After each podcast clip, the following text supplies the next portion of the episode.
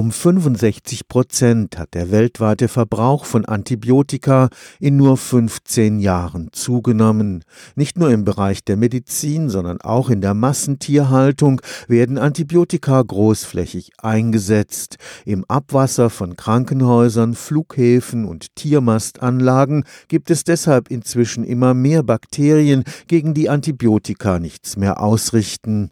Mit dem vom Bundeswissenschaftsministerium ins Leben gerufenen Forschungs Forschungsverbund Hyreka sollen jetzt effiziente Technologien zur Entfernung von Bakterien aus belasteten Abwässern entwickelt werden Heute sind Kläranlagen vor allem für das Herausfiltern von Nährstoffverbindungen ausgelegt. Damit soll eine Überdüngung der Umwelt verhindert werden. Diese konventionelle Klärung von Abwässern an Kläranlagen reduziert die Bakterienfracht und damit auch antibiotikaresistente Bakterien nur teilweise. Nur ein geringer Teil wird zurückgehalten. Der restliche Teil gelangt in die Umwelt, weil die Kläranlagen nicht dafür ausgelegt sind, Keime zu zu eliminieren. Professor Thomas Schwarz forscht am Karlsruher Institut für Technologie. Bakterien vermehren sich permanent, deshalb müssen idealerweise möglichst alle eliminiert werden.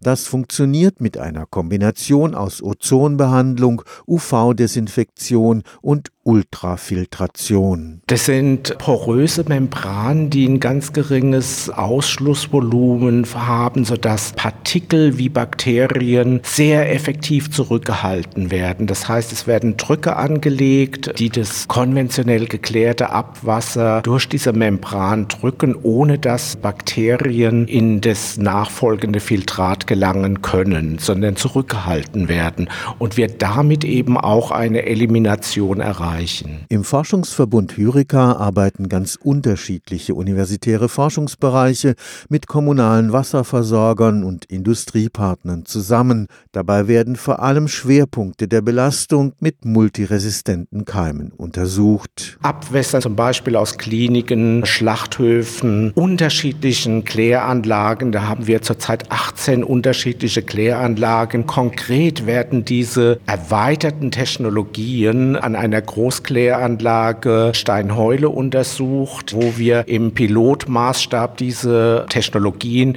installiert haben. Und da können wir auch vor Ort untersuchen, inwieweit hier Reduktionseffizienzen erreicht werden. Neben der Effizienz der Technologien sollen auch die Kosten ermittelt werden sodass wir im Rahmen dieses Hyrika-Projekts schon jetzt abschätzen können, dass dieser zusätzliche technologische Aufwand bedeutet, dass im Jahr pro Person man mit etwa 20 Euro rechnen muss. Man müssen aber auch dazu sagen, dass es vielleicht gar nicht erforderlich ist, dass man flächendeckend Kläranlagen mit diesen Technologien ausrüstet, sondern gerade dort, wo wir Hotspots erkennen, also wo Abwässer zum Beispiel Beispiel aus Unikliniken, Großkliniken in kommunale Abwassersysteme eingeleitet werden. Da ist es sicherlich erforderlich, dass man konkret da eine erweiterte Abwasserreinigung durchführt. Stefan Fuchs, Karlsruher Institut für Technologie